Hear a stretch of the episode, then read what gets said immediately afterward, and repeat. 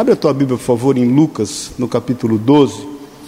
Mateus 6 relata sobre isso também, o Sermão do Monte. Aliás, foi o que nós tivemos nosso momento de partilha aqui na terça-feira do Buscando a Cura.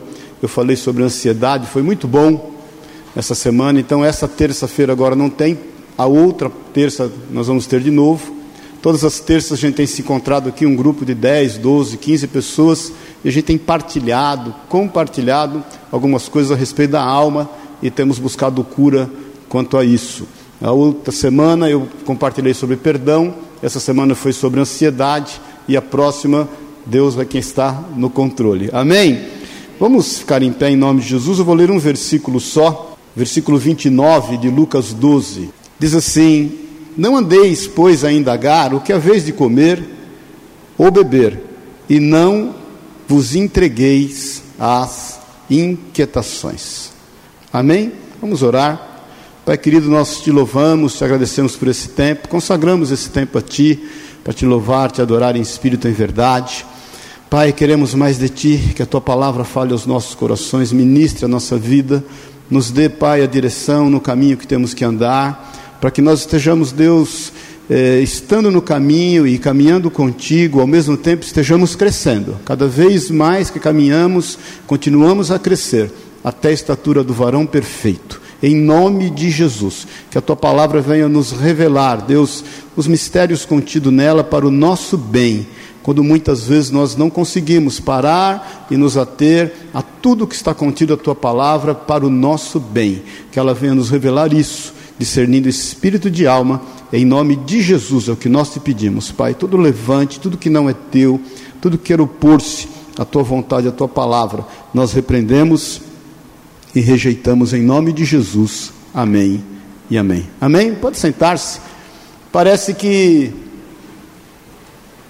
em função de tudo o que nós vivemos, né, esse tempo que nós temos vivido, a gente é a geração do fast food, a gente quer tudo para ontem, a gente já não aceita que as coisas demorem, a gente fica inquieto em qualquer lugar, em qualquer situação. Parece que isso é pertinente só a esse tempo, mas não é. Isso é da nossa natureza. Em Jó, abre aí por favor, Jó capítulo 14, no versículo 1. Jó 14, 1. Jó fala da brevidade da vida nesse capítulo, mas ele, ele, ele começa dizendo dessa natureza que há em nós. Ele diz assim: o homem nascido de mulher vive breve tempo, cheio de inquietação, preocupação. É bem verdade que essas inquietações né, tomam conta de nós. Quando o Senhor fala em Lucas 12, também está falando em Mateus 6, ali no Sermão da Montanha, ele está falando acerca da ansiedade que muitas vezes nos assolam, quanto ao que nós devemos comer, né? E o Senhor fala que a gente tem que prestar atenção, porque o, corpo é muito mais importante é, que a comida, o quanto que a gente tem de vestir. É, muitas vezes a gente está tão preocupado com essas coisas e a gente está se esquecendo do principal, que é nos acomodarmos na presença e na pessoa de Jesus, onde não há variações, onde não há inquietações, mas na realidade isso faz parte da nossa vida. Muitas inquietações que a gente vive, muitas preocupações que a gente vive, elas são decorrentes de situações que fogem da nossa gestão, não é verdade? Eu até falei sobre isso a semana retrasada, acerca daquela mulher que padecia de fluxo de sangue, lembra-se disso? E ela perdeu todos os seus recursos, havia obviamente uma inquietação e uma preocupação, e ela se lançou aos pés de Jesus, tocou as suas vestes, e naquele tempo, naquele momento, ela foi curada. Também falamos sobre Pedro a semana passada, que estava preso, e, embora estando preso, sabendo que estava sentenciado à morte no outro dia, ele dormiu, descansou no Senhor. Então a gente pode perceber e ter a certeza que, por mais que a gente passe por algumas preocupações, algumas inquietações que venham assolar a nossa vida, nós entendemos que o Senhor está ao nosso favor. Jesus é o socorro bem presente na hora da angústia e no tempo da tribulação.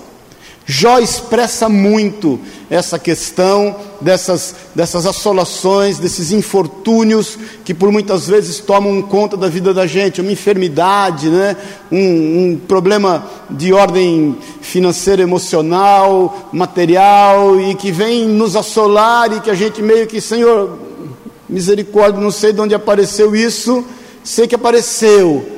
Mas se em dado momento isso estiver acontecendo conosco, tenha certeza o Senhor é o nosso socorro bem presente na hora da angústia e no tempo da tribulação. O Senhor não vai nos deixar à deriva. O Senhor não vai permitir que a gente esteja andando por aí como que orbitando, como se Ele não tivesse gestão de todas as coisas. O Senhor está no controle e, mais ainda, Ele faz uso dessas situações para nos ensinar algo, para nos fazer crescer para mostrar o seu amor e o seu poder para conosco, não só em nós, mas mediante todas as pessoas que estão ao nosso redor. O nosso Deus é um Deus de honra, é um Deus de cuidado, é um Deus de amor. É Ele quem diz na Sua palavra que nós somos como os pintainhos debaixo das asas da galinha. Ele nos protege, Ele nos socorre, Ele não dormita, Ele não pestaneja. O Santo de Israel não descansa por isso que a despeito de toda e qualquer inquietação, preocupação decorrente de coisas na qual você não tem gestão, você vai olhar para, para os montes, como diz Davi, e perguntará: de onde virá o meu socorro? E ao mesmo tempo você terá uma certeza e vai poder dizer: o meu socorro vem do Senhor que fez os céus e a terra, porque não dormita e não pestaneja o Santo de Israel. Então descanse. Amém, queridos? Agora, existem algumas inquietações, algumas preocupações, que é o que eu quero falar hoje, que elas são decorrências não de um infortúnio ou de uma coisa que possivelmente nos acometeu, aconteceu, uma enfermidade, elas são decorrência da nossa cobiça. Bom dia, paz do Senhor. Quem aqui já viveu situações onde tudo está bem, Está tudo indo bem e se arruma uma sarninha para se coçar. Amém, irmãos? Por conta dessa inquietação, muitas vezes já deve ter acontecido com você. Eu não sei se aconteceu com você. Você está almoçando pensando na sobremesa. Senhor, aquela sobremesa. A gente não, não é verdade? A gente não está nem curtindo o almoço, mas já está pensando na sobremesa, já está pensando onde vai tomar o café, e na realidade a gente está. Quantas situações nós muitas vezes administramos e que foi em função pura e simplesmente dessa inquietação natural em nós e que gera em nós muitas vezes uma cobiça para querer melhorar o que está bom. Muitas vezes o médico te deu a receita certinha, aí você vai querer melhorar o que está bom. Muitas vezes você não precisa de nada. As coisas estão caminhando super bem, aí você sempre olha para aquilo que está faltando. Você já percebeu isso? Quando o, o quanto nós fazemos menção disso na nossa vida, em todo o tempo, em toda hora, a gente está olhando para aquilo que falta, está olhando para aquilo que não tem, está olhando para aquilo que eventualmente nós gostaríamos de ter. Isso aconteceu lá com Adão, lá no paraíso, lembra-se disso? Estava tudo bem, estava tudo tranquilo, estava tudo nos conformes. O Senhor já havia dado a ele a ordem: olha, cuide do jardim, deu a ele uma ocupação. A Bíblia diz que não, não chovia sobre a terra enquanto não houvesse o homem para lavrar o solo. Deus deu a ele uma ocupação, ele tinha o que fazer. Deus deu a ele toda a provisão necessária. Deus deu a ele a, a, a, acesso a tudo que estava ali. Só falou para ele: ó, tem duas árvores que você não toque por favor, não toque nessas árvores. Então ele olhou para aquilo que ele entendia que faltava: inquietação. Por isso que essa inquietação que Jó fala, que está em nós, né, no nosso coração, é algo que, por mais que a gente perceba que está tudo bem, está tudo acontecendo de forma como Deus quer, inclusive, está tudo dentro do planejado, mas a gente sempre vai olhar e falar: podia ser melhor é o tal do almoço pensando na sobremesa. Você está jantando e já está pensando o que, que eu vou escolher para comer depois, na hora. Nossa, eu vim aqui outro dia, ouvi falar que tinha uma sobremesa tão boa, mas nem acabou de comer, nem acabou de curtir aquilo que está comendo. Adão viveu isso? E Davi viveu isso. Eu vou, eu vou, eu vou falar especificamente de duas pessoas que viveram isso e, que, e como isso foi administrado em suas vidas, porque Davi estava tudo bem. A Bíblia diz que Davi descansou das suas guerras. Davi já tinha vencido todos os povos inimigos. Estoura uma guerra lá, ele manda Joabe estar cuidando desta guerra. Ele está no seu palácio e está tudo bem. Está tudo suprido. Ele, Deus já havia dado descanso de todos os seus inimigos. Mas Davi, a Bíblia diz que ele vai passear no alpendre do seu palácio, e quando ele está ali no terraço, e de repente ele olha para o vizinho e vê uma mulatona bonita, ajeitada, arrumada, se banhando. Há quem diga que ela não devia se banhar a ponto do rei vê-la. Uma mulher, irmãos, ela estava só se banhando. Ele é que foi ver onde não devia. Tem coisa que a gente foi chamado para virar a cara, amém, irmãos? Amém. E aí ele olhando aquilo, ele, come... ele, ele, ele tinha um harém, queridos. Ele tinha muitas mulheres à sua disposição. Ele tinha tudo às suas mãos, ele não precisava cobiçar, em função da sua inquietação, a única mulher do seu vizinho, que inclusive estava na guerra com Joabe. Ele manda um mensageiro, traz Betsabá para dentro da sua casa e dorme deita-se com ela. E a Bíblia diz que passados os dias daquela mulher, ela volta dizendo: Estou ligeiramente grávida. Ele, em função da sua inquietação, da sua cobiça e em função daquilo não trazer para ele uma situação pior do que aquilo que já estava sendo ocasionado, não, não gerar mais problema para ele, ele faz o que muitos de nós às vezes queremos fazer: ele quer ocultar o cadáver. Ele quer esconder, por vergonha do pecado, aquilo que certamente poderia expô-lo que, que ele faz? Ele pede para que Urias venha da guerra, ele prepara no palácio um jantar para Urias, ele dá bebida para Urias, Urias bebe até não querer mais e fala para Urias assim: vai para casa, fica com a tua mulher, porque de repente ela está precisando de você, porque a intenção dele qual era? Ele vai para casa, dorme com a mulher dele, a mulher dele aparece grávida, ninguém vai fazer conta se nasceu de sete meses, de oito meses, de nove meses, vai nascer. A Bíblia diz que Urias vai para casa e quando ele vai entrar em casa, ele dorme na soleira da porta. Aí Davi fica com raiva dele, mais inquieto ainda, porque o plano dele não deu certo. Isso acontece conosco, não é verdade? Quando os nossos planos frustram. E quando esses planos são em função da nossa inquietação, aí nós ficamos mais bravos ainda. Aí a gente administra frustração com a inquietação, com a cobiça e com o insucesso. E aí ele chama Urias e dá uma bronca nele: rapaz, eu te trouxe da guerra para você dormir com a tua mulher, te dei um jantar, te dei vinhos bons, e você nem para ir dormir com a tua mulher. Urias olha para ele e fala: não, não é justo, Senhor, não é justo. Os meus irmãos estão na guerra padecendo e eu descansar na intimidade da minha esposa. Eu não achei justo. Davi dá de novo um porre nele, dá de novo comida para ele, de novo manda ele para casa e de novo ele não se deita com a sua mulher. Você vê a diferença de quem está inquieto e quem não está inquieto. O que, que Davi faz? Até porque os planos da inquietação não têm fim, não é verdade? Enquanto a gente não vê o negócio acontecer segundo aquilo que a gente planejou, ele manda Urias de volta para a guerra, com um bilhete, fala assim: ó, entregue isso aqui para Joabe. E aí o bilhete estava escrito assim: coloca Urias diante do fronte de batalha e tira dele a retaguarda. O que aconteceu? Morreu. Urias morreu. Agora eu te pergunto: a inquietação de Davi terminou por isso? As coisas. A Bíblia diz que um dia Davi está sossegado no seu palácio trouxe Betsabá para morar com ele. Ela está grávida daquela criança. E aí o profeta Natan vem visitá-lo. Porque, irmãos, o mesmo Deus que nos supre quando nós estamos passando por alguma preocupação, inquietação, em decorrência de algo que não tem gestão, é o mesmo Deus que nos adverte quando nós estamos enfiados numa encrenca por conta de uma inquietação da nossa vida.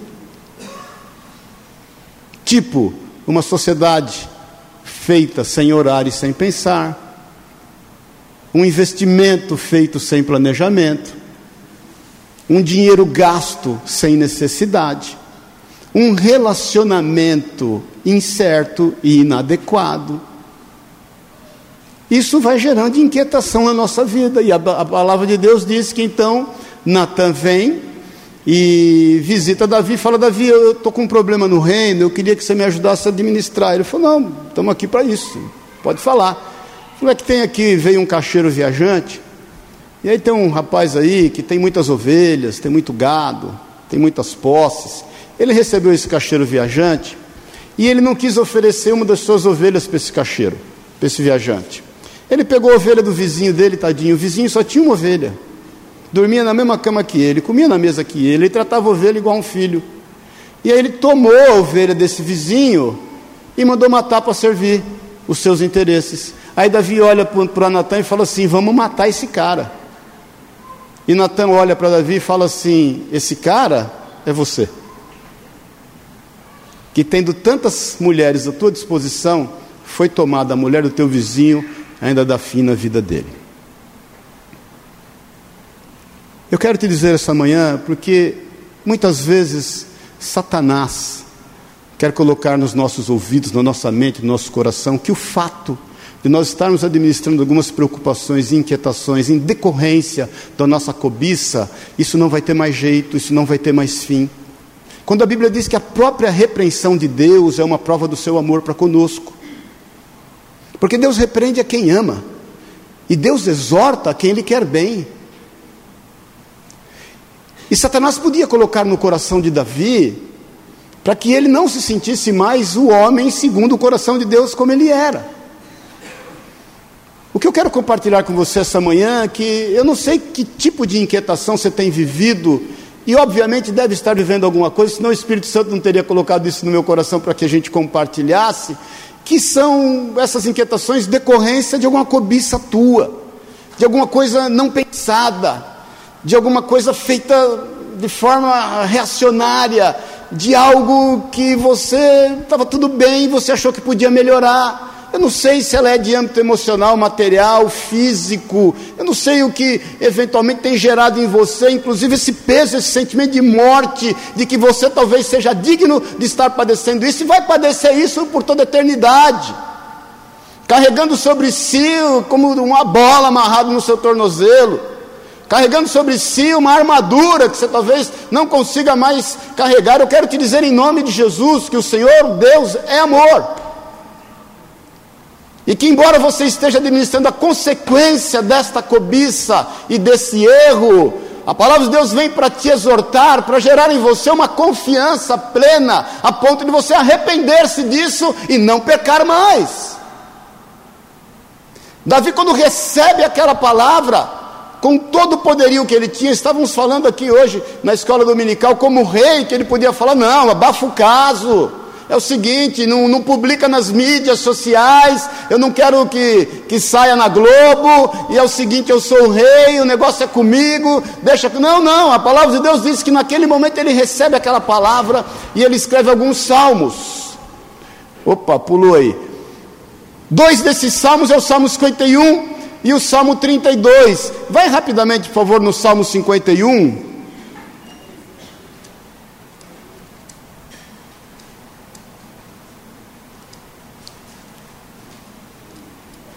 Eu vou ler alguns versículos do 51 e depois.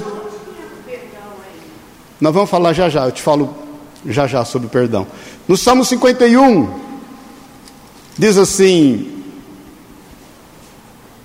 versículo 1: Compadece de mim, ó Deus, segundo a tua benignidade e segundo a multidão das tuas misericórdias, apaga as minhas transgressões lava-me completamente da minha iniquidade e purifica-me do meu pecado. Versículo 3: Pois eu conheço as minhas transgressões e o meu pecado está diante de mim. Versículo 5, ele diz assim: Eu nasci na iniquidade e em pecado me concebeu minha mãe. Eis que te comprases na verdade no íntimo e no recôndito me fazes conhecer a sabedoria. Versículo 17: Sacrifícios agradáveis a Deus são o espírito quebrantado, coração compungido e contrito, não os desprezará, ó Deus. O perdão entra quando nós nos quebrantamos diante do Senhor e entendemos que nós não temos qualidade para julgar quem quer que seja e não podemos nos colocar à disposição de quem quer que seja para ser julgado, que não seja o Senhor, porque é um coração quebrantado e não é o fato de nós nos autoflagelarmos, oferecermos qualquer tipo de sacrifício a Deus, que irá comprar de Deus o favor que Ele tem a nosso respeito. O nosso favor diante de Deus foi Jesus quem pagou esse preço.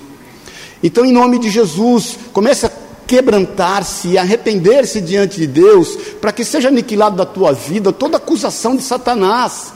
Porque essa inquietação, essa movimentação, isso tudo que temos feito, irmãos, isso é insaciável, porque nós fomos formados em iniquidade. Vai no Salmo 32, por favor, um pouquinho antes.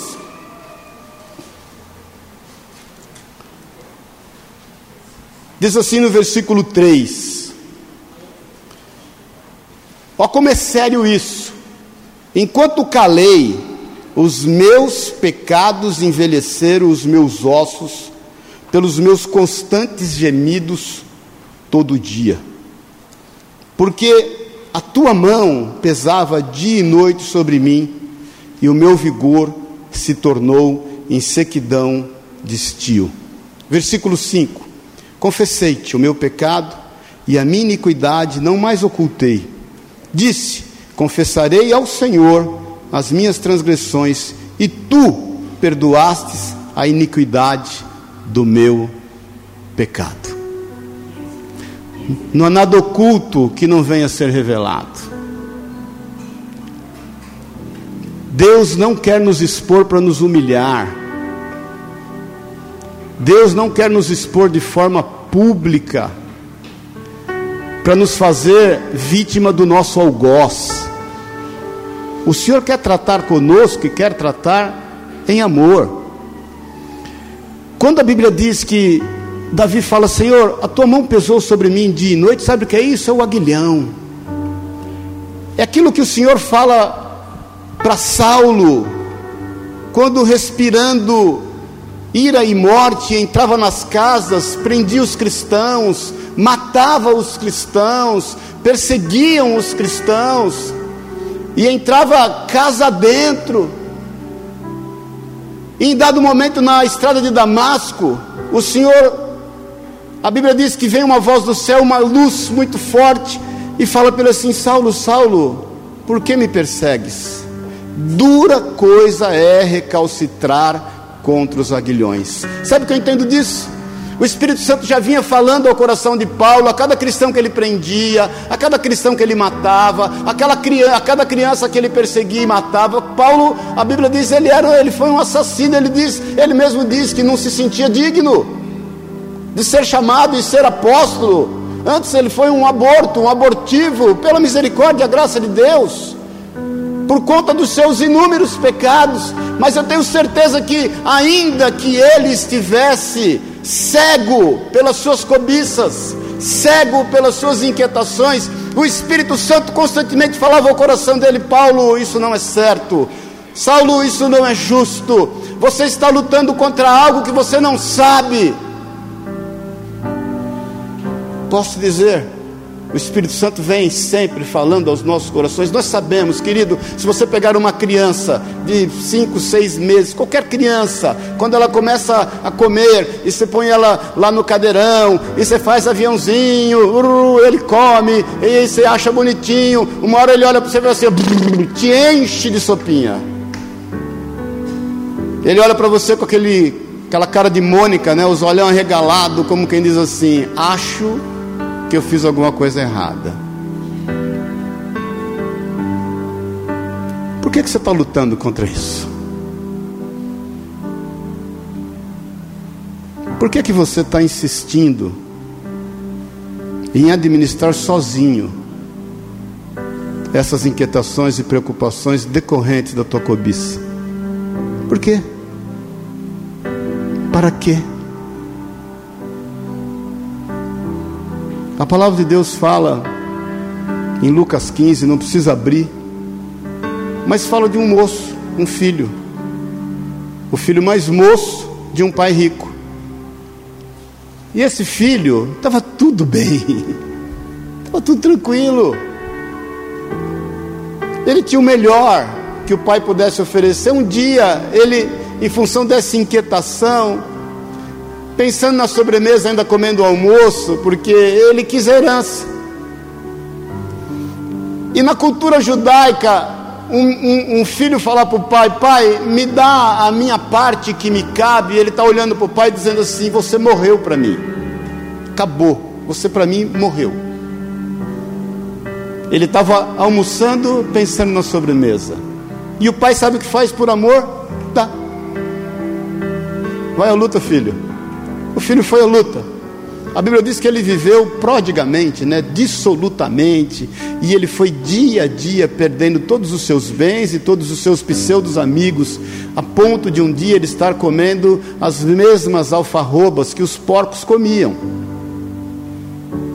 Tudo muda na vida dele, porque a Bíblia diz lá em Lucas, Lucas 15, não precisa abrir, mas ele fala assim: caindo ele em si. Uma hora ele para e pensa. Ele cai dentro dele mesmo. Ele entende ele mesmo.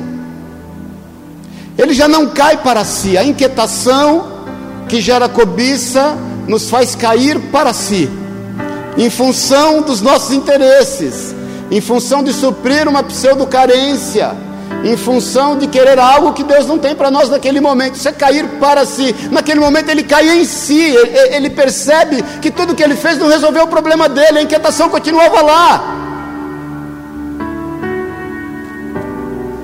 E ele, naquela inquietação que ele sente naquele momento, caindo ele em si, a Bíblia fala assim: Levantar-me-ei e irei ter com o meu pai. E direi a ele, Pai, pequei contra o céu diante de ti, já não sou digno de ser chamado teu filho, me faz um dos seus trabalhadores.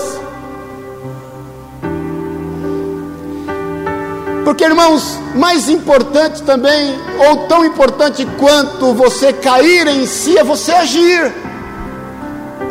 Porque não adianta cair em si, entender que está administrando algo que obviamente Deus não tem para a tua vida e você não agir. Entenda que ele cai em si e age. Ele fala: Levantar-me-ei, e irei ter com o meu pai. Levantar-me-ei, e vou fazer o caminho do retorno, vou converter a minha vida, vou sair dessa situação e vou ter com o meu pai. E ele é bem verdade que traz sobre si uma sentença, coisa que nós sabemos fazer muito bem, aliado a Satanás na nossa mente. E ele fala para o pai assim: ele quer falar para o pai assim, pai, me faz um dos seus trabalhadores. Eu quero ser sentenciado, eu quero pagar o preço, eu quero andar em decorrência dos meus erros, eu quero assumir o meu delito publicamente. Deus, Deus não quer isso. Uma vez, irmãos, eu tive um, um eu tinha uma fábrica lá em Pouso Alegre de óculos, né? E eu contratei um rapaz que ele era motorista para gente, e, e ele fazia segurança à noite para gente, cuidava da fábrica, tudo. É, então, tinha fábrica, tinha o estoque, tinha tudo.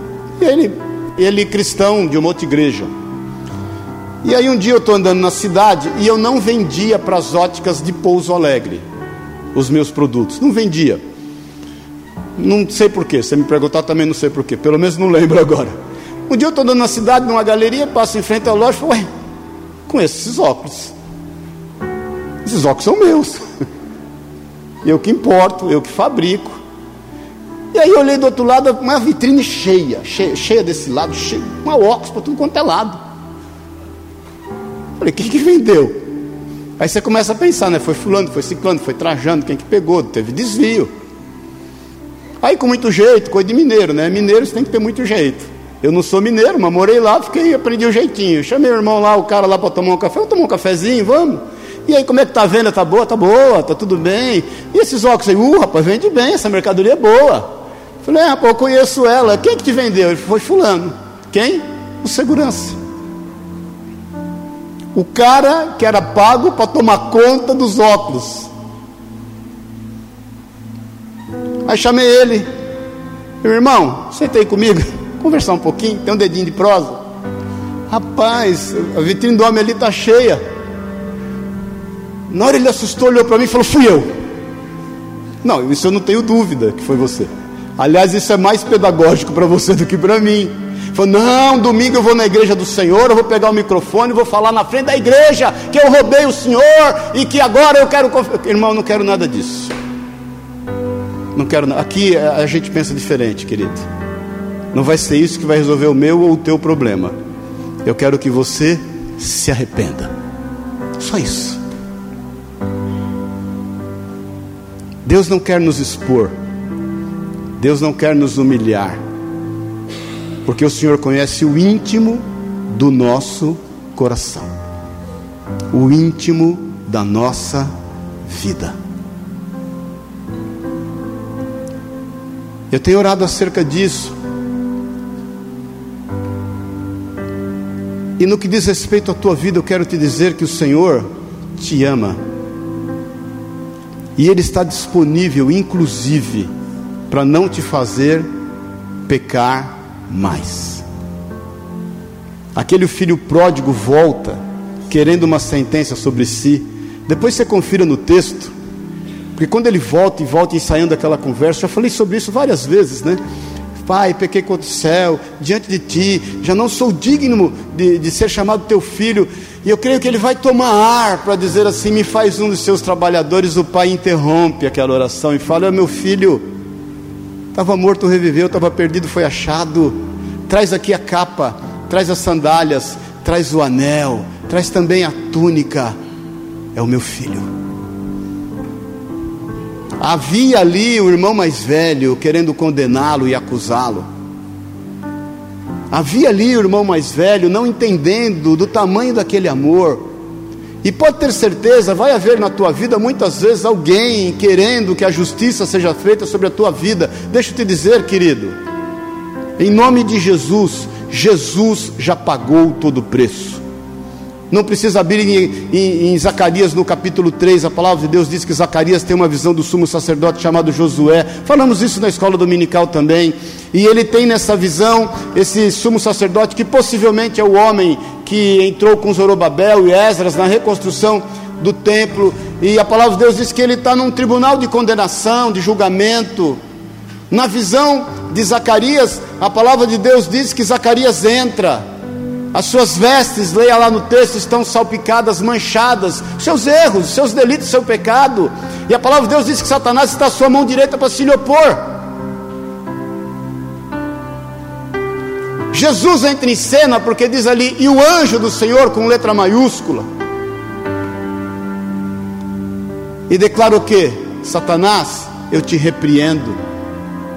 Em algumas traduções diz assim: Satanás, cala a tua boca porque esse é um tição tirado do fogo.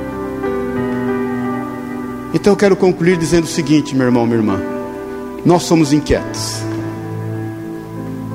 Constantemente a gente vai estar almoçando pensando na sobremesa. Constantemente, quando tudo está correndo bem, a gente quer melhorar o que está bom. Constantemente nós vamos querer trazer para hoje o que nós vamos viver amanhã. E a Bíblia diz: o Senhor fala, basta cada dia o seu mal. Constantemente nós vamos ser tomados por essa pré-ocupação de querer melhorar aquilo que está ao nosso redor. E constantemente nós vamos nos machucar, nós vamos nos precipitar, e a palavra de Deus diz que o precipitado peca. Nós vamos pôr em risco aquilo que o Senhor tem planejado a nós, o que não quer dizer que vai frustrar o plano do Senhor. É que nem quando você briga com o Waze. Não adianta brigar com o Waze, querido. Você briga com o ex e vai por um caminho, ele vai lá recalcular. Pacientemente ele vai recalcular. Aí vai ser dois minutos a mais, cinco minutos a mais, dez minutos a mais. Quanto mais você brigar com ele, mais tempo você vai ficar no trânsito. Eu mesmo já briguei várias vezes. Falei, a minha é voz de mulher. Eu falei, essa mulher tá louca, que eu vou ficar aqui. Aí vou, como conheço São Paulo, vou sair por aqui, vou sair por ali. Aí ele recalcula. Aí eu viro no outra travessa, ele recalcula de novo. E aí vai dando aquele desespero que o tempo vai só aumentando era para chegar em 30, está em 32, agora está em 34, e a gente fica torcendo contra o ex, né? Ah, não, eu vou chegar em 29. Eu, se eu fosse o, o criador do Waze, que inclusive foi feito em Israel, eu ia pôr uma voz assim, idiota, eu já não aguento mais recalcular você.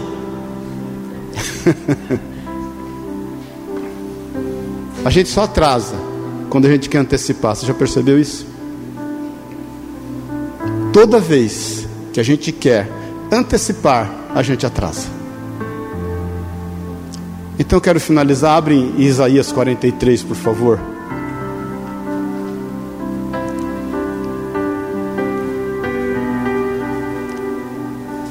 Eu gosto muito desse trecho, desse, desse capítulo, porque irmãos, olha aqui para mim um pouquinho, olha para mim, Jesus, Jesus, que está presente aqui, não nos define segundo os nossos erros, amém? Jesus não aceita rótulos sobre a nossa vida. Por isso que ele fala, aquela mulher pega em flagrante de adultério, aqueles homens que estavam com pedras para atirar nela, e diz: Quem não tiver pecado aqui, atire a primeira pedra, fique à vontade. Ele não nos trata segundo as circunstâncias que a gente está vivendo. Nós não somos definidos em função dos nossos erros de percurso. Isaías 43, no versículo 1, e eu quero que você receba isso sobre a tua vida em nome de Jesus. No versículo 1 diz assim: Mas agora, assim diz o Senhor, que te criou, ó Jacó, e que te formou, ó Israel. Não temas, porque eu te remi, chamei-te pelo teu nome Tu és, tu és meu. Quando passares pelas águas, eu serei contigo. Quando pelos rios, eles não te submergirão. Quando passares pelo fogo, não te queimarás, nem a chama arderá em ti. Quer você tenha se colocado nesse rio, quer você, de forma circunstancial, esteja nele. Mais ainda, no capítulo 43, no versículo 11, diz assim: Eu, eu sou o Senhor, e fora de mim não há Salvador. No versículo 13, na parte B, lá no final do versículo, Deus fala assim: Agindo eu, quem impedirá? No versículo 18, ele diz assim: Não vos lembreis das coisas passadas, nem considereis as antigas. E ele diz no versículo 19, o que é extremamente emocionante: Eis que faço coisa nova, que está saindo à luz. Porventura não percebeis? Eis que porei um caminho no deserto e rios no ermo. No versículo 25, eu, eu mesmo, sou o que apago as tuas transgressões, por amor de mim, e dos teus pecados não me lembro. Versículo 26 ele fala assim: Desperta minha memória, entremos juntos em juízo, apresenta as tuas razões, para que eu possa justificar-te. Sabe quem nos dá a oportunidade de diálogo? o Senhor. Nos conhece antes que a palavra toque os nossos lábios, mas nos chama para conversar. Sabe exatamente o que pensamos, o que sentimos. Quando dormimos, está atento a nós. Tem gestão até dos nossos sonhos. Mas simplesmente nos chama para conversar. Porque Ele sabe, o Senhor, que a melhor forma de nós sermos livres de toda acusação é nós nos abrirmos.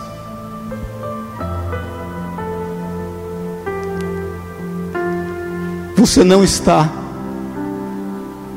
você nunca esteve, e você nunca estará sozinho. Nunca. Então, hoje, em nome de Jesus, eu quero te desafiar a receber o perdão, a viver uma nova vida a saber administrar a tua inquietação, você sabe. Por isso que Jó era o homem justo e bom e se desviava do mal. Você sabe que tem rua que você não pode passar, tem gente que você não pode falar. Tem situações que você não pode pôr na mesa.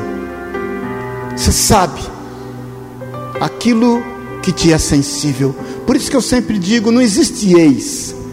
Não tem ex-ladrão, não tem ex-alcoólatra, não tem ex-drogado, não tem ex-adúltero, não, não tem, só tem os que se dominam, os que são vivificados pelo Senhor, que receberam definitivamente o perdão do Senhor, e o Senhor deixa isso em bom e alto tom à frente de quem possa ver ou ouvir, mas se domina e entende: essa rua eu não quero passar mais.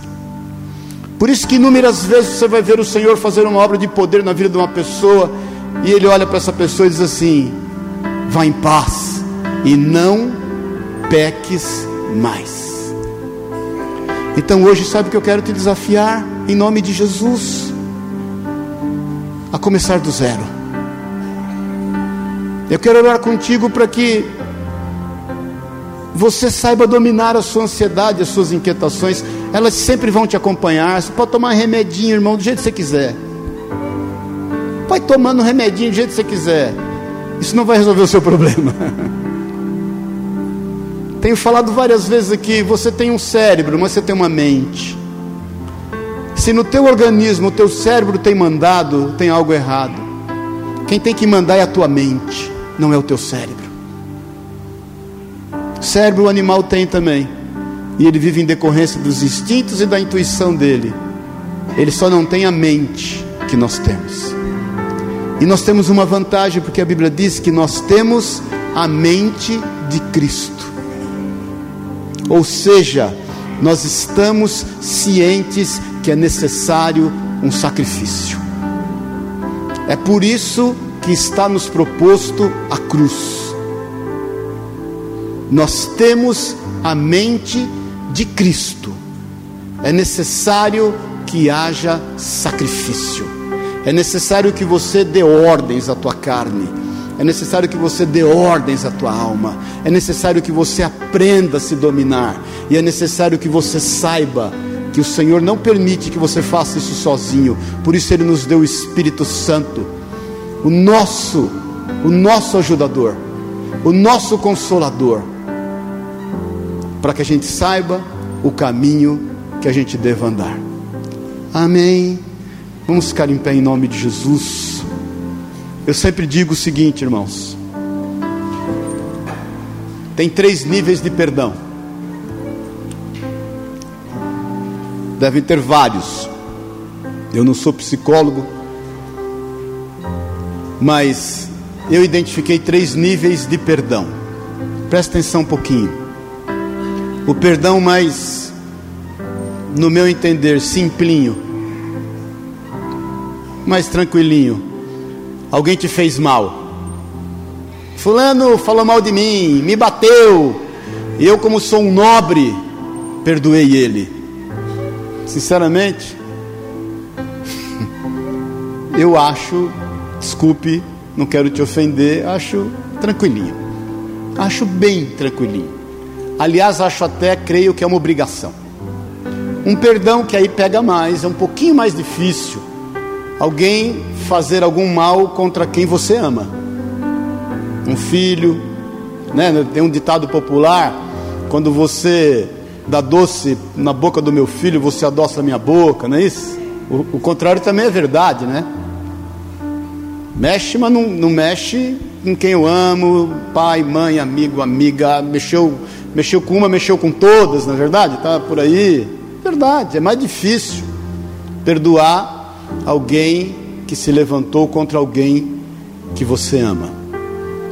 Agora, o perdão mais difícil que eu já encontrei até hoje, nesses, sei lá, vinte e tantos anos de ministério, acompanhando pessoas, olhando para o espelho todo dia, porque não pensa você que eu não tenho espelho em casa, tenho. Não pensa você que eu não tenho travesseiro, tenho. Essa noite mesmo acordei 5h40 da manhã, cadê que eu dormi mais? Não dormi mais. E fui dormir tarde.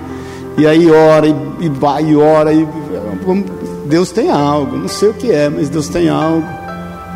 Então eu tenho espelho e tenho travesseiro e eu identifiquei que o perdão mais difícil da gente liberar é a nosso favor. É se perdoar. A partir do momento que você se, se compreender, se entender a ponto de se perdoar, você vai conseguir fazer uma boa análise da tua vida, da tua alma, do que é o ser humano.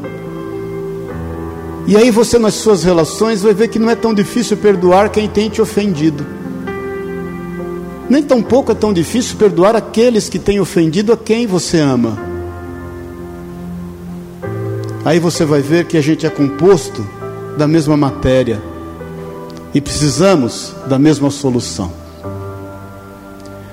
Eu um dia me deparei lendo a Bíblia quando Pedro negou Jesus. E eu confesso para vocês aqui, eu fiquei com muita raiva de Pedro. Fiquei com muita raiva de Pedro. E eu li aquilo, eu falava, Senhor, eu não, eu não me conformo, como é que Pedro pode fazer isso? Eu não aceito Pedro ter feito isso com o Senhor. Eu não, não entendo como é que alguém que caminhou tanto com o Senhor e viu tantas coisas fez isso com o Senhor. Até o ponto que eu me peguei negando Jesus.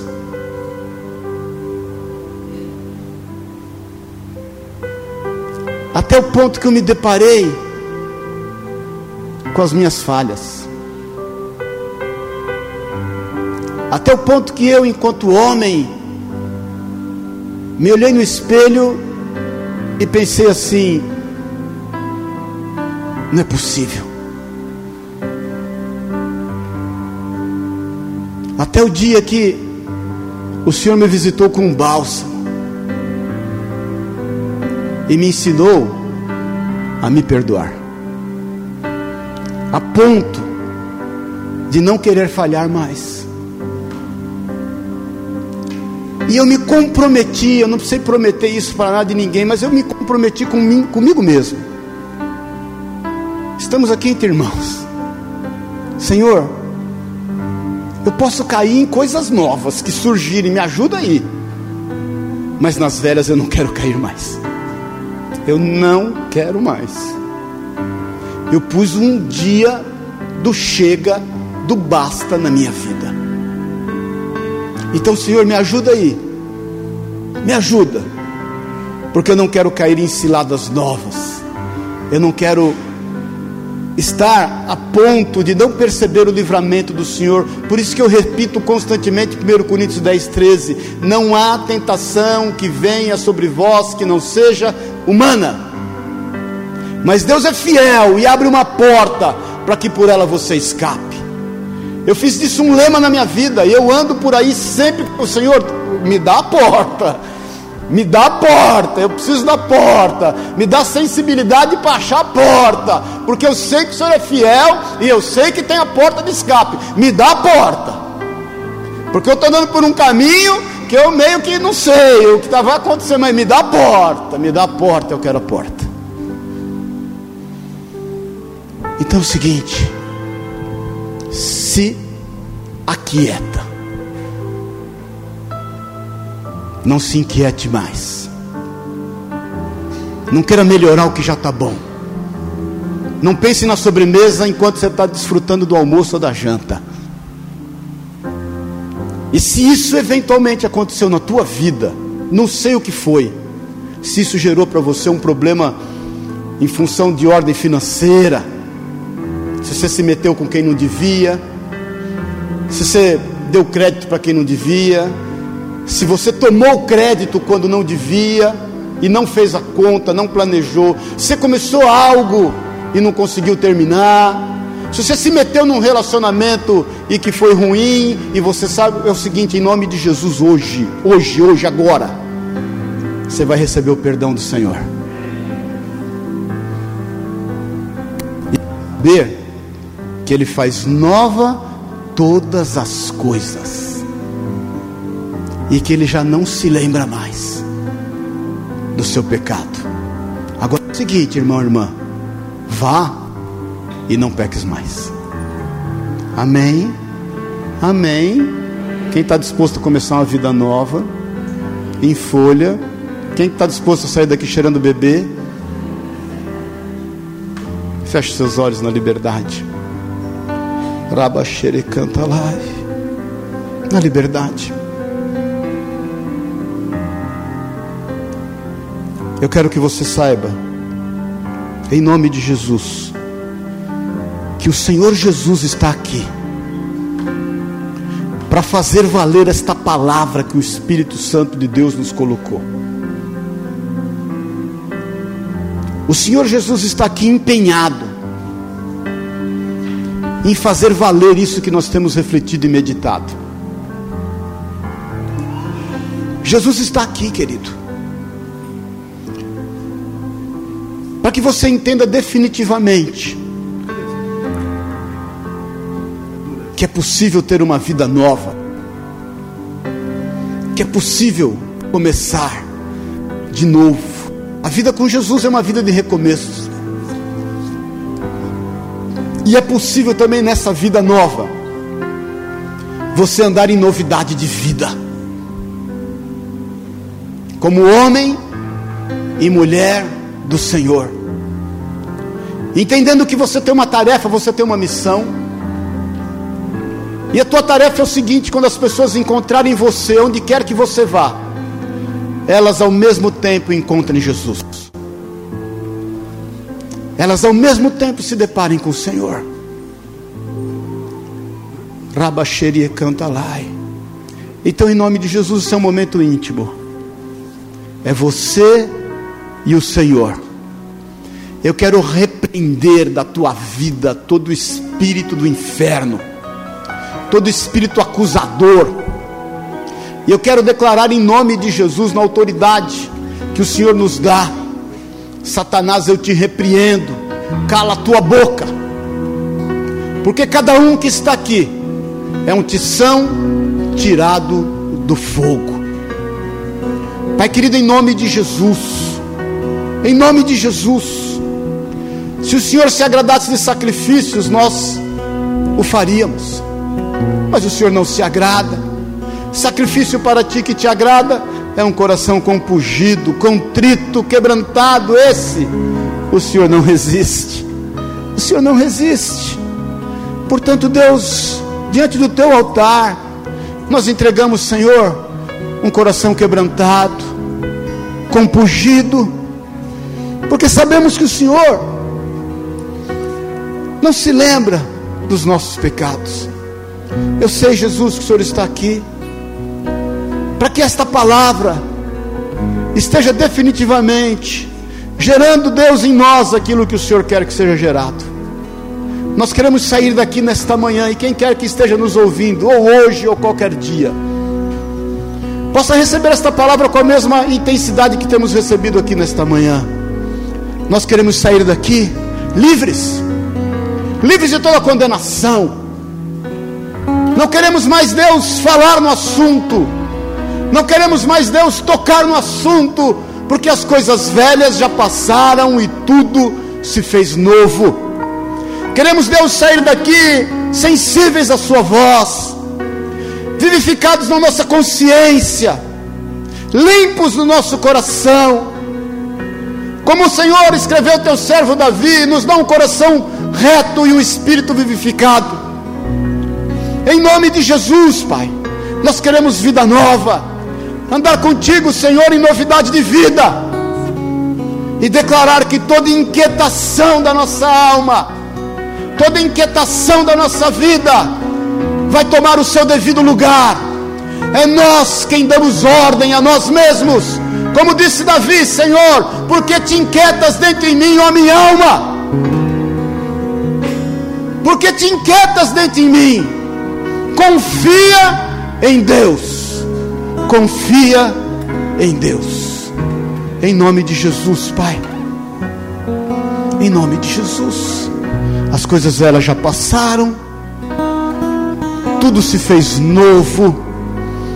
Eu quero declarar que toda e qualquer sentença contra toda e qualquer vida aqui foi rasgada agora, foi desfeita. Por isso, Deus, eu te peço pela tua misericórdia, também faz, Deus, cessar agora a consequência desses erros, desses delitos, desses pecados. Senhor, nenhuma pedra sequer tocou aquela mulher pega em flagrante de adultério. Nenhuma. Por isso, Senhor, em nome de Jesus, agora, que nenhuma pedra mais toque a vida aqui de quem quer que seja. Em nome de Jesus, eu declaro o sangue de Jesus Cristo, o sangue de Jesus Cristo que apaga todas as nossas transgressões. Coisas velhas passaram. O Senhor é quem põe um rio no meio do deserto e faz novas todas as coisas. Se aquete, meu irmão, minha irmã. Se aquete. Se aquete.